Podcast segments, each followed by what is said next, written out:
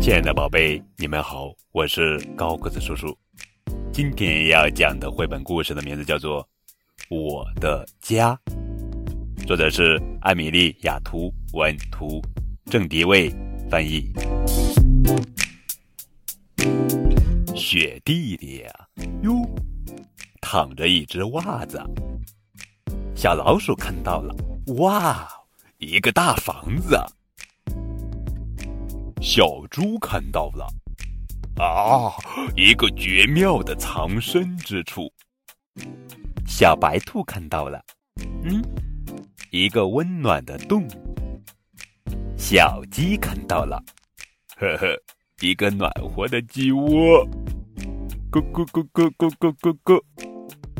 小熊看到了，天哪，一个山洞。小羊看到了。哦，一个为我准备的羊圈。就这样，他们都钻了进去。哎呀，好暖和呀！别推我，别推我。嗯嗯，嗨嗨，啊啊，嘘，哈哈，我的袜子，快跑，都快跑！大灰狼来啦！小老鼠咬破一个洞。他们都钻了出去。